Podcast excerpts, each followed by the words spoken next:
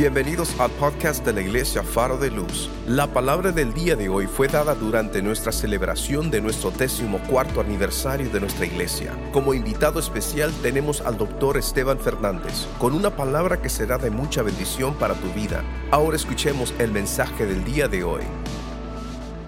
¿Cómo están? ¿También? Qué bendición estar con ustedes, realmente. Gozamos.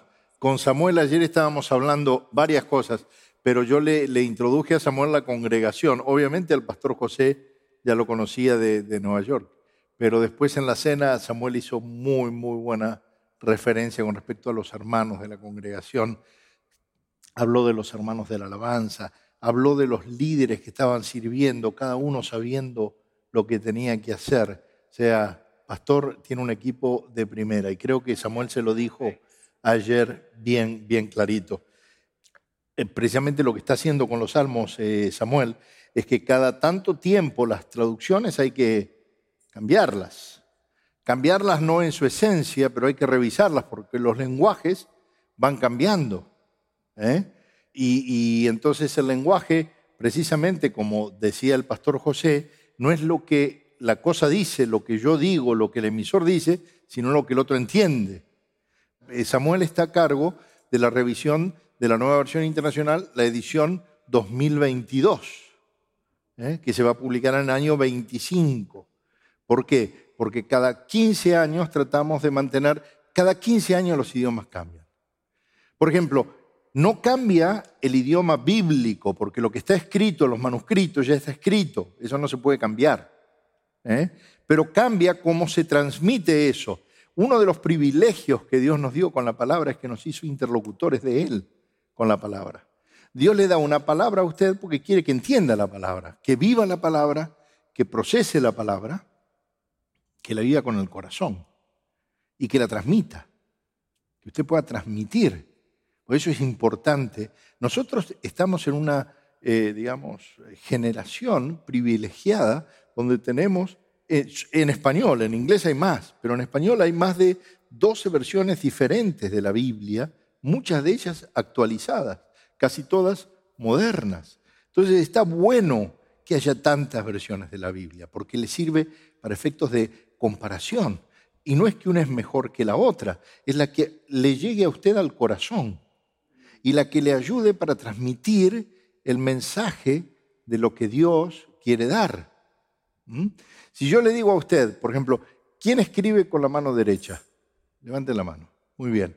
Eh, ¿Hay, alguno que escribe con la mano izquierda? Muy bien, justo. Pero te voy a mencionar, mira, qué, qué ejemplo. Si yo digo, Abraham es un hombre diestro, ¿qué me entienden ustedes? No, eso porque yo se lo dije ahora. Pero en realidad, si usted es honesto, hoy la destreza no es escribir con la derecha. Hoy decimos, Abraham es diestro y, lo que usted entiende cuando yo digo es un hombre diestro, usted está entendiendo es un hombre capacitado, un hombre con talento, un hombre con habilidad. ¿Eh? Y si yo le dijera, la hermana Linda es siniestra, ¿se entiende? Usted no entiende que ella escribe con la izquierda. El primer pensamiento que viene ¿eh? Si yo te digo a vos, este, Mariela es siniestra, el primer pensamiento que te viene es de una persona mala. ¿Eh? Porque los lenguajes van cambiando. Si hoy hablamos de que una persona es, eh, por ejemplo, si me ven a mí, yo digo, es una persona de peso, y usted me, me mira, puede entender. Pero también se da en el otro sentido. Por ejemplo, alguien Exactamente. Pero hay que explicarlo, porque la idea colectiva es otra. Entonces a veces nos tildan a los cristianos de que tenemos un Dios muy alejado. Y en realidad Dios es cercano. Dios se hace, se traduce. El mejor ejemplo de una buena traducción es Jesucristo mismo, que siendo Dios tuvo que traducirse de la deidad a la humanidad para que vos y yo pudiéramos entenderlo. Eso es traducción. sin dejar de ser aquello, se puso en el lenguaje nuestro, porque si no, no lo entendemos. Y a veces los cristianos somos así, somos locos, hablamos de cosas que nadie entiende. O de conceptos, nos creamos nuestro propio lenguaje evangélico. ¿Eh? Queremos que venga gente nueva al templo. Y viene una persona nueva, dos personas nuevas, tres personas nuevas, y de repente el predicador dice, ¿cuántos son lavados por la sangre del cordero? Y el tipo dice, en cualquier momento me tiran el baldazo a mí. Eso es evangélico. ¿Cuántos son salvados por el amor de Cristo? Eso es lo que la gente puede entender. Y es el mismo concepto de ser lavados por la sangre. Usted no demerita eso, pero tiene que usar la palabra con concepto. ¿eh? Y por eso es necesario tantas versiones. Entonces ahora Samuel está trabajando en la revisión de los salmos. Y, y entonces va a salir una edición revisada. Cada tanto los lenguajes se van revisando. Otra vez, la fuente receptora no cambia. Pues ya lo que está escrito, está escrito. Eso no se puede cambiar. Pero la fuente emisora no cambia, pero la fuente receptora va cambiando. Hay, además, tenemos Biblias de acuerdo a las audiencias. Usted puede tener una Biblia que le hable, por ejemplo, si quisiera, eh, si usted es una persona académica, una persona letrada, una persona que trabaja con un buen vocabulario en español, la Biblia de la Sociedad Bíblica de España, que se llama La Palabra, es espectacular, es como estar leyendo a García Márquez en el estilo literario. Es una traducción que tiene cerca de 23.000 vocablos en español. Si usted compara esa versión, la palabra, con la Reina Valera, tiene aproximadamente 15.000 vocablos, entre 15 y 16.000 vocablos. La nueva versión tiene entre 10 y 11.000 vocablos. Y ahora estamos haciendo una nueva versión simplificada muy parecida a, versiones como la traducción en lenguaje actual, que tienen entre 5 y 6 mil vocablos. Esa versión va a ser para gente o que lee el español como segundo idioma o que tiene dificultades de aprendizaje, pero necesitan recibir la misma palabra de Dios. Alguien que no sabe leer, alguien que tiene alguna dificultad de discapacidad o una habilidad diferente, también es poseedor de la palabra de Dios. Y hay que darle una versión que sea fiel a los originales, pero que esté al nivel. Entonces, ahí tienen diferentes niveles en las Biblias. Romanos 8, 33 al 39, dice la palabra del Señor. ¿Quién acusará a los que Dios ha escogido? Dios es el que justifica. ¿Quién condenará? Cristo Jesús es el que murió e incluso resucitó y está a la derecha de Dios e intercede por nosotros. ¿Quién nos apartará del amor de Cristo? ¿La tribulación, la angustia, la persecución, el hambre, la indigencia, el peligro, la violencia?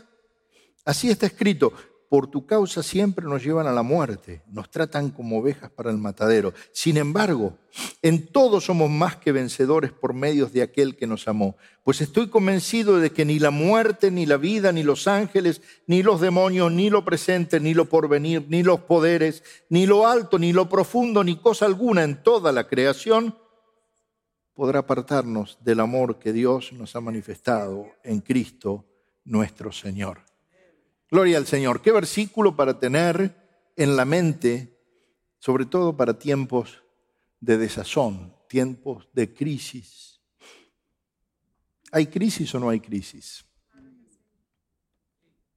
Cuando uno ve las noticias realmente es impresionante las cosas que uno está viendo. Pero es parte del cumplimiento bíblico. El Apocalipsis nos dice que al final de los días, cuando el ángel le dice, ¿cuándo va a suceder todo esto? ¿Cuándo vendrá el Hijo del Hombre? Dice, deja que el malo siga siendo el mal y el bueno siga santificándose. Deja que el, o sea, el problema es que estoy viendo que el mal está avanzando, pero no estoy viendo que los buenos seamos más. Nos tenemos que concentrar, no en combatir el mal, eso va a venir. Nosotros nos tenemos que preocupar por ser mejores, por crecer en santidad, por hacernos más buenos. Eso es el llamado al liderazgo de hoy. Tengo una buena noticia. Si pensás que hay crisis, la fe vence la crisis. Hay gente que toma medidas apresuradas o especulativos o, medidas que después le van a afectar porque reaccionan a las crisis. Y es sabio y es prudente resguardarse. Por ejemplo, no derrochar en tiempos de escasez o en tiempos de incertidumbre. Pero de ahí a entregarse frente a una crisis hay una diferencia grandísima. Hay algunas personas que escuchan, y usted los puede escuchar, dice, esto va a ir de mal en peor. Esto ya no, no, tiene arreglo, no tiene... Eso no es prudencia, eso es falta de fe. Y nosotros como iglesia tenemos que cambiar, porque en tiempos de crisis lo peor que podemos hacer es desarrollar un espíritu de crisis. En tiempos de crisis, nosotros los buenos estamos llamados a desarrollar un espíritu de fe. Y créanme que este mensaje es para Esteban, es para mí. El año 2019 fue un año durísimo en muchas cosas. Pensamos que el año 2020 empezábamos bien y empezamos con golpes también. Y yo tengo que reafirmarme cada vez en la palabra. Y quise traer este mensaje, que es para el liderazgo, que es para ustedes. En tiempos complicados, Dios nos llama a que seamos buenos pilotos de tormentas. Nuestras convicciones se ponen a prueba en tiempos difíciles, en momentos de crisis. Precisamente la fe es para momentos de crisis. Es cuando se afirma nuestro carácter, es cuando se afirma lo que creo. ¿Voy a ir a buscar las soluciones a la palabra o voy a ir a especular y buscar caminos alternativas? ¿Eh? Algunas características de los latinos son para mejorar, no nos enorgullecen, por ejemplo, la puntualidad o la informalidad. Nosotros tenemos que, mejorar. Pero hay un atributo que es digno de destacar en los latinos, que es la creatividad y nuestra habilidad de resolver problemas en situaciones críticas. En, en, Argentina le decimos, lo arreglamos con alambre. En Cuba dicen, vamos a resolver. ¿Eh? El, el, argentino, el latino resuelve, de alguna manera eh, es creativo. Y hemos vivido tantas cosas, tantos problemas económicas, que ya nos pusimos de espaldas grandes, somos remadores, ¿eh? desarrollamos el músculo. Y es una decisión. ¿Qué vamos a hacer ante la prueba? ¿Voy a entregarme o voy a confiar? Voy a traer algunas, eh, eh, digamos, conclusiones de liderazgo basado en, en el arca de Noé. Pero antes le quiero decir una cosa. Fíjense la diferencia entre un latino y un americano en esto, en los compromisos. Hace, bueno, nosotros a través de la Sociedad Bíblica, pero antes en Editorial Vida, estaba muy ligado al Club 700. El Club 700 vive de donantes, bíblica vive de donantes. Nosotros ahora, ya si usted ve, esas Biblias no las publicamos nosotros, las publican publicadores. Hemos dado todos los textos para que otros publiquen. Y nosotros vivimos de los recursos de los donantes, de gente generosa como ustedes. Y entonces, eh, un pastor del Club 700, que estaba en un programa eh, argentino, Osvaldo Carnival, después de grabar una serie de programas en Nashville en la época de la burbuja financiera, acá de cuando, cuando explotó la burbuja, ¿no? cuando la burbuja creció, me dice, pero fíjate cómo se sostiene este ministerio y me pone un ejemplo que realmente me dejó pensando. Uno de los donantes del Club 700, uno de los millonarios donantes del Club 700, para cumplir con la promesa que había hecho al Club 700, Como las acciones se habían derrumbado y obviamente las donaciones las hacen sustentados en lo que tenía, ¿sabe lo que hizo? Alquiló su propia casa y se fue a vivir temporalmente a un departamento, solo para poder cumplir con una promesa que le había hecho a Dios. Usted eso no lo ve entre nuestra comunidad. Cuando las cosas van mal, lo primero que hacemos es dejar de lado a Dios. Y es que cuando las cosas van mal es cuando tenemos que involucrar a Dios y antes de que las cosas vayan mal es cuando tenemos que involucrar a Dios. No te estoy hablando de dinero, estoy hablando de corazón. Porque esto es una cuestión de corazón. Este hombre no dejó de ser dueño de su casa. Su casa era su casa. Su capital no se lo sacó nadie. Pero lo usó bien. Dijo, me reduzco para poder cumplir con lo que le dije a Dios que iba a cumplir. En vez de reducir a Dios, en la promesa y dice, vos no sabés cómo Dios después de eso prosperó a este hombre cuando la burbuja empezó a irse para arriba. Pensémoslo.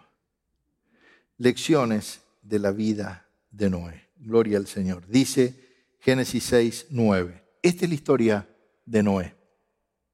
Noé era un hombre justo y honrado entre su gente. Si tiene Biblia, marque lo que le llame la atención de lo que leo. Siempre anduvo fielmente con Dios. Tuvo tres hijos, Sem, Can y Jafet. Pero Dios vio que la tierra estaba corrompida y llena de violencia.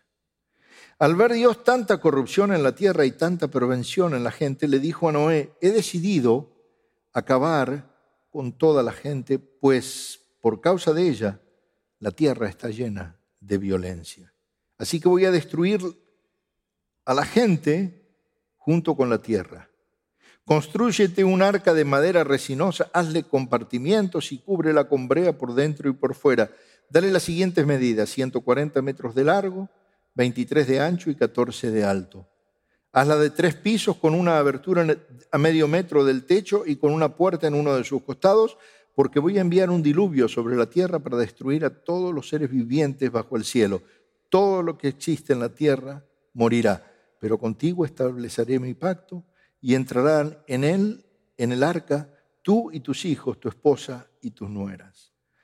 Haz que entre en el arca una pareja de todos los seres vivientes, es decir, un macho y una hembra de cada especie, para que sobrevivan contigo. Contigo entrará también una pareja de cada especie de aves, de ganado y de reptiles para que puedan sobrevivir. Recoge además toda clase de alimento y almacénalo para que a ti y a ellos les sirva de comida. Noé hizo todo lo que Dios le había mandado. Hmm. Lo primero que tenemos que hacer basado en esto es escuchar a Dios.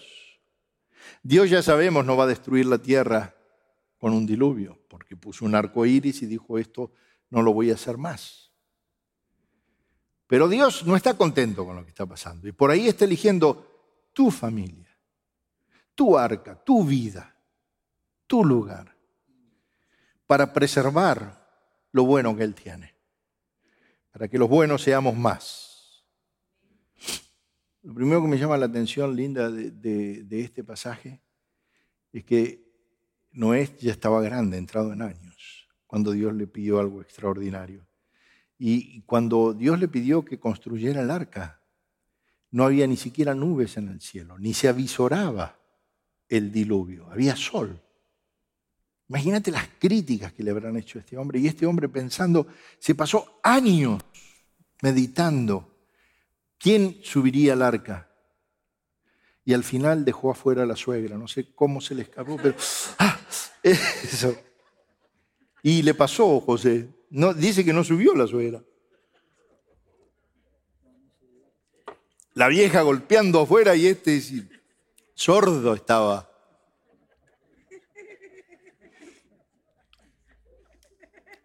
Es bueno reírse porque le estoy trayendo una lección seria, entonces, bueno. Ay, sí, yo soy suegro también y tampoco entró el suegro. Imagínate la parejita de viejo entrando al arca, no. Lo primero que tenemos que hacer es escuchar la voz de Dios, dice Proverbios 19, 21. El corazón humano genera muchos proyectos, pero al final prevalecen los designios del Señor. Cuando tú quieras ponerte a planificar algo grande, escucha la voz de Dios. Y el mejor momento para involucrar a Dios es antes de que vengan los problemas, no cuando ya tienes el problema. El mejor momento de involucrar a Dios es antes de hacer planes, no cuando los planes no te salieron. Es preferible llamarlo como consultor de negocios que como liquidador de quiebra voluntaria. Porque hay algunos que van y llaman a Dios, Señor, se me acabaron los recursos, pero querido, ¿y no lo llamaste antes cuando el banco estaba lleno de recursos? Dice Mateo 7:24, Jesús hablando, dice, por tanto, todo el que me oye estas palabras y las pone en práctica es como un hombre prudente que construyó su casa sobre la roca. Construir sobre Jesús, construir sobre la roca, planificar desde el comienzo con Dios como socio, no como liquidador, no como consejero cuando las cosas te van mal.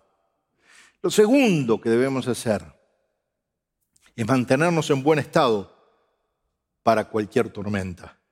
No malgastar los recursos. ¿Qué significa esto en términos prácticos? Escúchame, cuando tengas 600 años, por ahí Dios va a venir a pedirte que hagas algo grande. Le pasó a Noé. Por ahí no vas a tener 600 años, pero vas a estar ya a los 60, a los 59,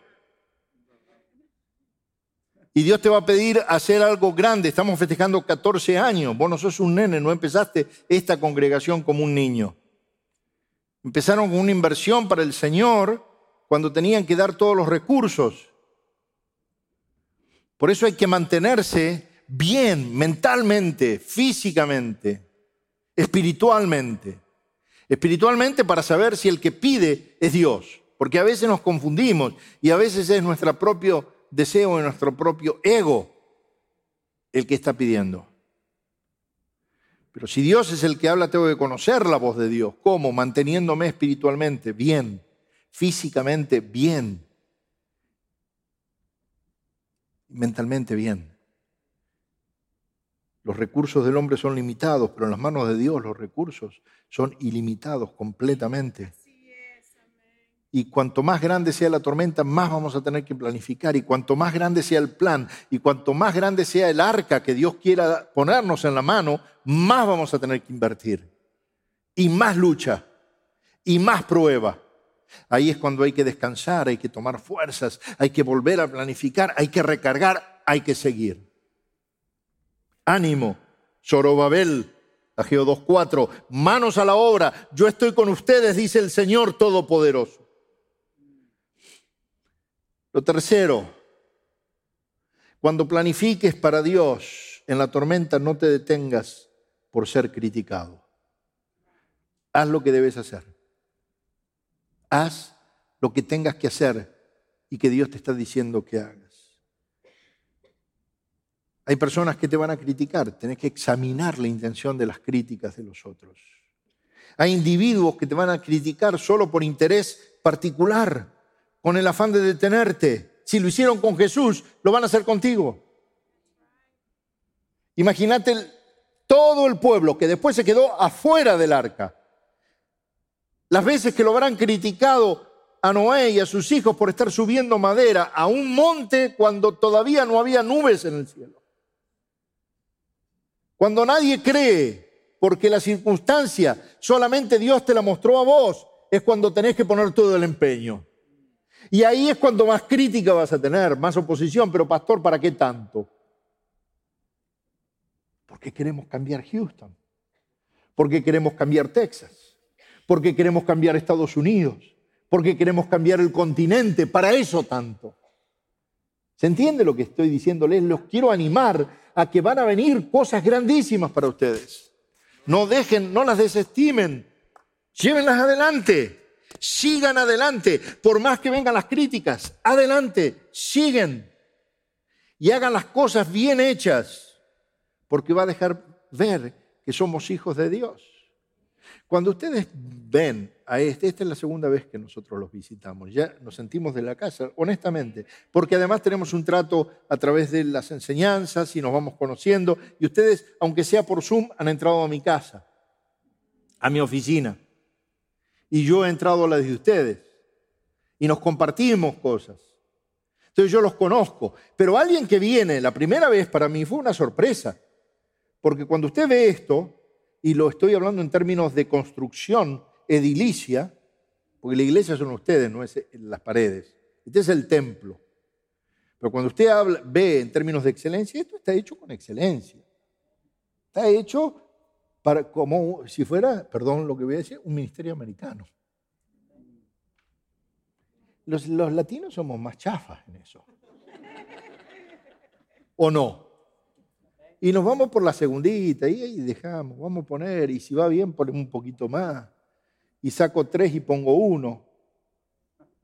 Queridos, les estoy haciendo una verdad pero espiritual, pero puesta en términos materiales. Nosotros le damos las cosas de tercera a Dios. Pero cuando usted viene acá, se da cuenta que acá hay gente de Dios que ha mirado a Dios y que ha dicho, si Dios es excelente, yo voy a trabajar con excelencia.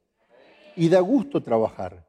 Y da gusto. Pero eso no quiere decir que están exentos de sufrimiento. Lo han parido a todo esto. ¿Eh? ¿Se entiende? Pero eso le muestra a los demás que están trabajando para Dios. Entonces, si usted hace las cosas bien, va a dar el ejemplo y va a producir el deseo de ser imitado. Tito 2.7 dice, con tus buenas obras, dale tú mismo el ejemplo en todo. Cuando enseñes, hazlo con integridad y con seriedad. Dale lo mejor. Haz las cosas, lo próximo, haz las cosas a tiempo. Exacto, nos contaron eso. Que ayer antes de venir nosotros, el pastor estaba terminando de poner acá y pintando algunas cosas. Eso es trabajar con excelencia. Por ahí era solo para mostrar y hacer que un hombre como Samuel Pagán, no Esteban, pero Samuel, viniera y dijera, wow, qué excelencia, no vio nada fuera de lugar. ¿Se dan cuenta lo, importante que es? Y tenemos que pensar así, con excelencia para Dios. Hacer las cosas a tiempo, no dejarlas para mañana. Hacer las cosas a tiempo no es hacerlas después ni hacerlas antes. Dice Eclesiastés 3:6, todo tiene su momento oportuno, hay un tiempo para todo lo que hacer debajo del cielo, un tiempo para intentar y un tiempo para desistir, un tiempo para guardar y un tiempo para desechar. Hay momentos en que hay que invitar, hay momentos en que hay que dejar ir. Hay momentos en que hay que saludar hay momentos en que hay que despedir. Cuarto. Cuarto. Saben que yo no era el mensaje que iba a dar hoy. Este no era el mensaje. Si usted me ve lo que tengo en las notas para hoy que dice Houston, faro de luz, son dos mensajes de liderazgo diferentes a este. Pero en la alabanza el Señor me habló de esto, de fuerza para la crisis. Y quiero compartirlo. Lo cuarto, busque terrenos altos para construir, porque puede venir una tormenta. Y los terrenos bajos son lo primero que se inunda. En tu vida, igual. ¿Qué es un terreno alto? Un terreno alto no es lo más barato, es donde Dios te manda a poner las cosas. Es excelencia. No busques cosas fáciles o actividades especulativas, pero que ante la menor lluvia hace agua. Busca lo mejor, prepárate. Una cosa que me encanta, tenemos ahora una clase, estamos dando los lunes, una clase de administración bíblica. Le propuse eso al pastor y ustedes dirán, ¿y qué tiene que ver con la administración con la Biblia? Tiene mucho que ver y todavía vamos por la tercera clase.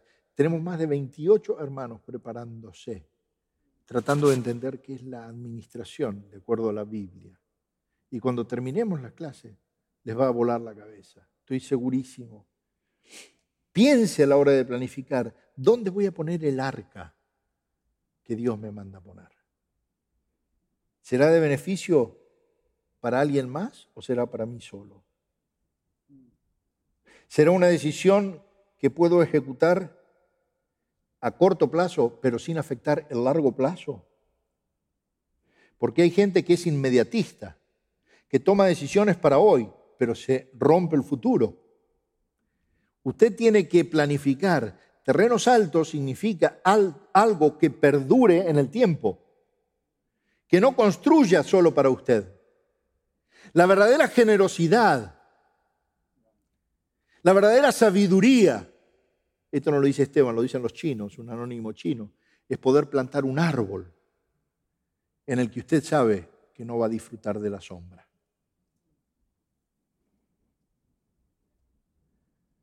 Y por ahí Dios me manda a hacer algo hoy que yo sé que no voy a disfrutar yo. Gloria a Dios por eso, porque lo estoy haciendo para Él. Yo voy a disfrutar de otras cosas. ¿Eh? Quinto, durante la tormenta no tomes decisiones solos. En las crisis, dos cabezas piensan mejor que una. Busca consejos. No existen los llaneros solitarios en el reino. Dios es tu socio principal, pero Él te manda a que tengas a alguien acá a quien darle cuentas, a puedas levantar el teléfono, abrir la computadora y decirle, estoy pasando por esto, necesito esto, ¿qué pensás de esto? Mirarlo a la cara y tomar decisiones en consecuencias. Actuar eh, periódicamente, juntarte con alguien, exprofeso, y darle un reporte de tus actividades no solo cuando la chequera está sobregirada y vas a tener que ir a pedirle dinero, periódicamente.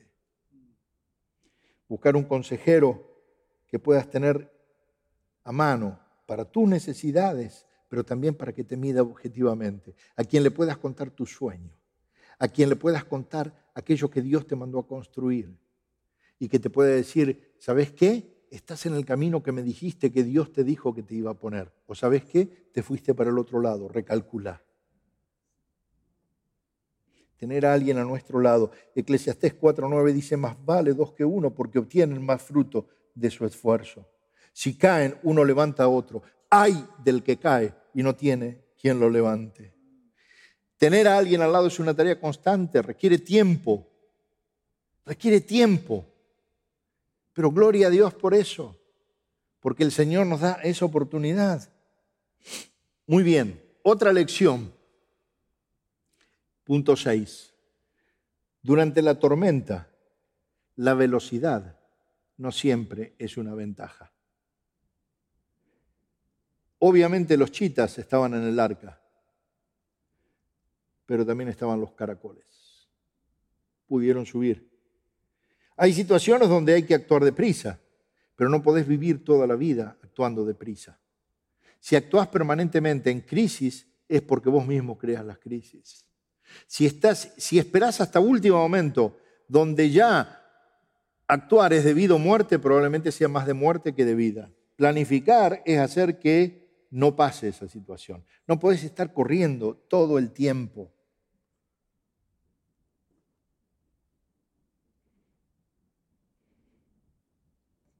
Esta me encanta. El punto 7.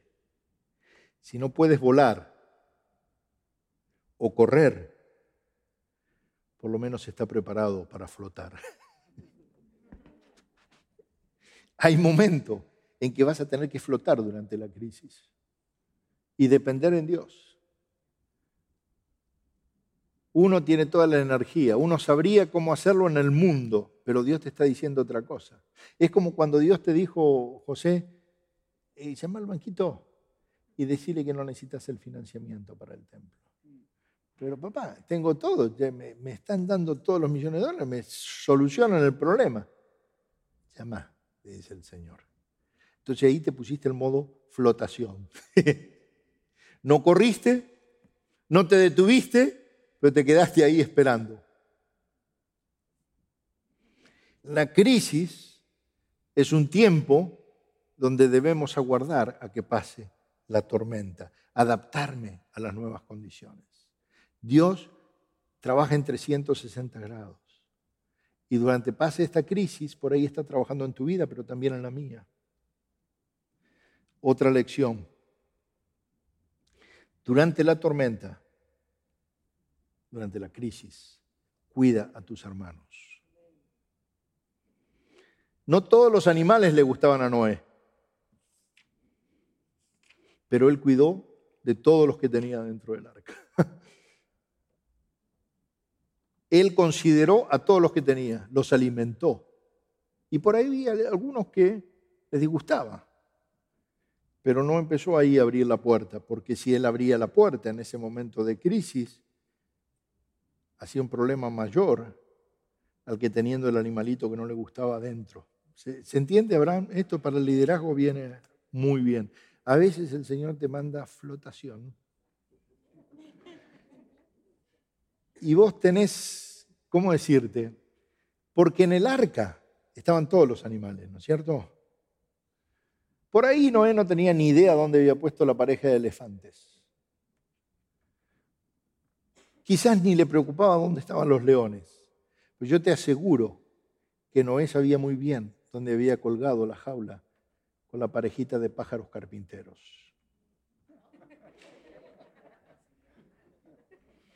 Pues el pájaro carpintero es aquel que, si lo tenés cerca de la pared, está todo el día tic, tic, tic, tic, tic, tic, tic, tic, tic, tic, tic, tic, tic, tic, tic, tic, y te hace un buraco de adentro para afuera, que ese buraco es muy difícil de tapar. Es más difícil tapar al pájaro carpintero afuera, adentro que la tormenta afuera. Entonces él le dedicó tiempo a, colgar al pájaro carpintero en el medio del arca. ¿eh? Y nosotros en las iglesias también tenemos, en las organizaciones tenemos nuestros pájaros, pajarones carpinteros, tenemos. Algunos ya pasan a ser pajarones, pero nos, los tratamos con un amor increíble, los ponemos en un lugar donde no puedan contaminar a nadie, dañar a nadie. Porque el, que está desde adentro, pic, pic, pic, pic, es el que está contaminando a todo el mundo. Tic, tic, tic, tic, tic, no, esto no se hace así, tic, tic, tic, tic, tic, no, yo lo haría de otra manera, tic, tic, tic, tic, tic, no lo saques en la tormenta, déjalo adentro, colgalo en el medio, que no moleste a nadie, no te pongas a mirar al lado a ver quién se va a ir a la jaulita, ¿ok? No te olvides, no te olvides que estamos en el mismo barco todos. Ese es el arca de Dios y que Dios nos trata con todo el cuidado del mundo. Pero tenemos que considerar los personajes. Termino con esto. Cuando el agua te llegue al cuello, no te sientes a quejarte. Empieza a nadar. Empieza a trabajar más duro. Habrá momentos en las crisis donde el agua te va a llegar al tiempo. Ese no es tiempo de quejarse, es tiempo de nadar. Es tiempo o de mantenerse a reparo durante la tormenta, no tratar de, tratar de salir corriendo en el medio de la crisis, porque la tormenta afuera está complicada.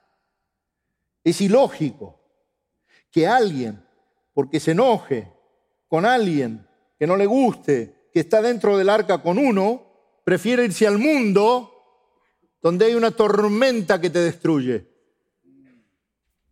¿Te das cuenta la locura? Hay que mantenerse a reparo, no exponerse, mantenerse a resguardo.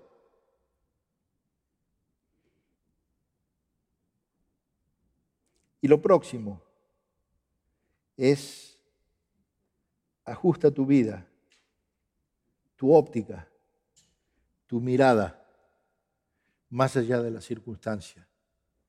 Aprende a encontrar el arco iris. Es bueno observar con perspectiva. Hay un refrán que dice: Siempre que llovió, ahí está, ¿ves? ¿Que lo conoce? Hay muchos refranes bíblicos que la gente lo dice y no se dan cuenta que son bíblicos. Al que madruga, dolió ayuda. Ojo por ojo, 64.